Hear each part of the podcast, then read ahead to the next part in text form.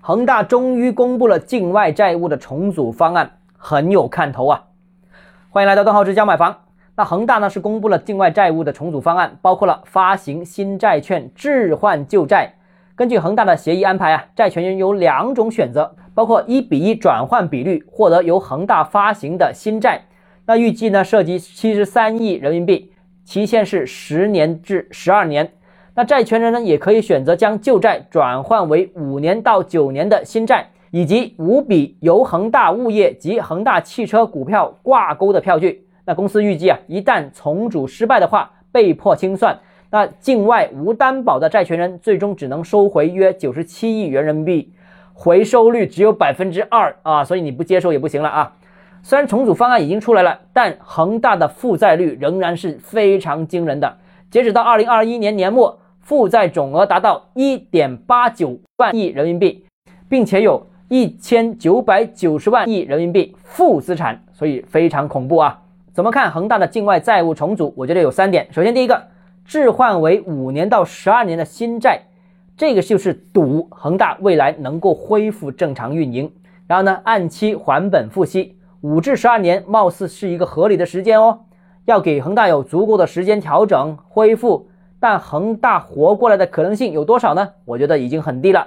虽然这次危机很严重，但其实恒大早年也经历过两次相当严重的危机哦，最终还是冲了过去哦，并且越做越大。那除了老板的魄力之外呢？我想说，必须清醒地认识到，当年的房地产市场是处于一个快速发展周期，不断上升的市场规模和房价为起死回生的奇迹创造了有利的基本条件。而现在的房地产市场和当年已经不能相比了，市场总规模处于收缩，调控常态化。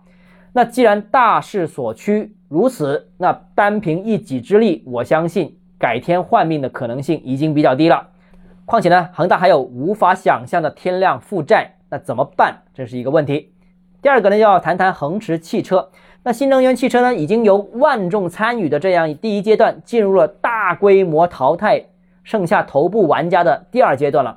那近期呢，车价呢也是一降再降，很多车企都是出现了亏损，很多也扛不下去了。那我认为啊，恒驰其实已经错过了最佳的量产时间。那再加上品牌的负面效应，那生存压力是可想而知的。不过相对而言呢，汽车毕竟啊负债没这么高，而且呢还是有部分资产是有价值的。那第三个呢，要谈谈恒大的物业了。尽管它受到母公司的拖累，但毕竟。物管行业是一个极为稳定的赛道，不会有惊喜，但也不会一无所有，这就是稳定的好处。最后还想说一下，恒大这个瓜的重头戏其实不是境外部分，而是国内的重组方案。那这次海外的方案呢，应该可以成为国内处理方案的一个参照或者参考。不过呢，国内目前的首要任务是保交房，债务处理可能会放到相对靠后的顺序。而恒大呢，国内问题规模更大，范围更广。牵扯的领域呢，远远超过了房地产、汽车投资这些领域。由于资金太大额度、范围太广，以恒大为首的房地产行业的债务处理，不排除还会滋生一个有趣的产业链。好了，今天节目到这里。如果你个人购房有其他疑问，想跟我交流的话，欢迎私信我，或者添加我个人微信，账号是教买房六个字拼音首字母小写就是微信号 d h 一间 j m f。想提高财富管理认知，请关注我，也欢迎评论、点赞、转发。